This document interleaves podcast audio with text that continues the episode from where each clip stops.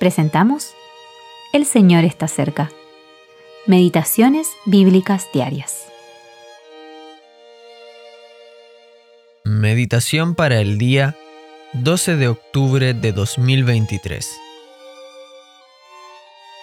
Los hijos de Senaa edificaron la puerta del pescado, la enmaderaron y levantaron sus puertas, con sus cerraduras y sus cerrojos.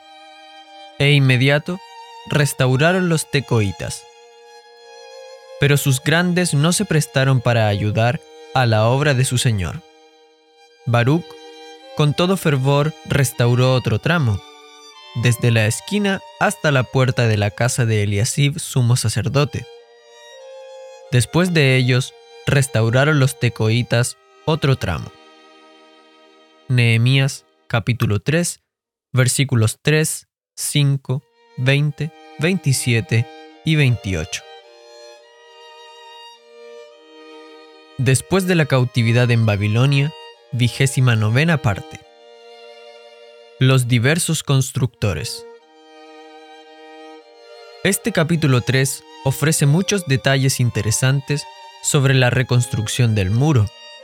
Nos da una idea de la precisión con la que Dios registra las actividades de cada uno en su pueblo.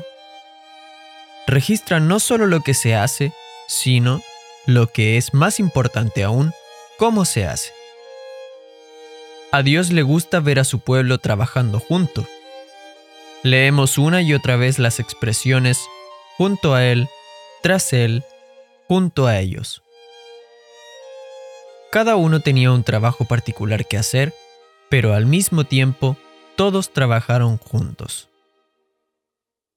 Dios toma nota de los que trabajaron, señalando a ciertas personas con una mención especial.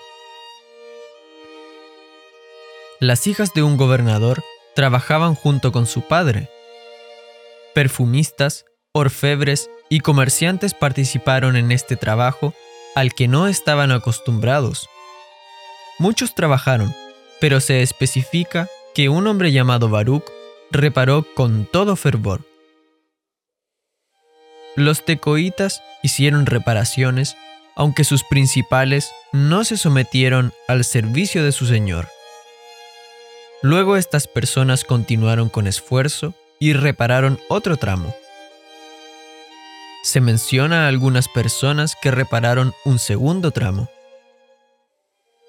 Muchos repararon un tramo que pasaba frente a sus casas, pero se menciona particularmente que Eliasib, el sumo sacerdote, aliado de Tobías, uno de los líderes enemigos, Nehemías 13, 4 al 9, no reparó el tramo que pasaba frente a su propia casa. Alguien más lo hizo.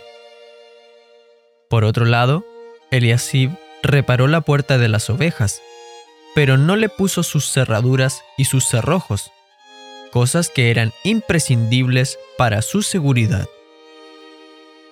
Qué conveniente es enseñar lo importante y necesaria que es la separación, pero también hacer uso uno mismo de esta verdad práctica en nuestras familias. Eugene P. Vedder Jr.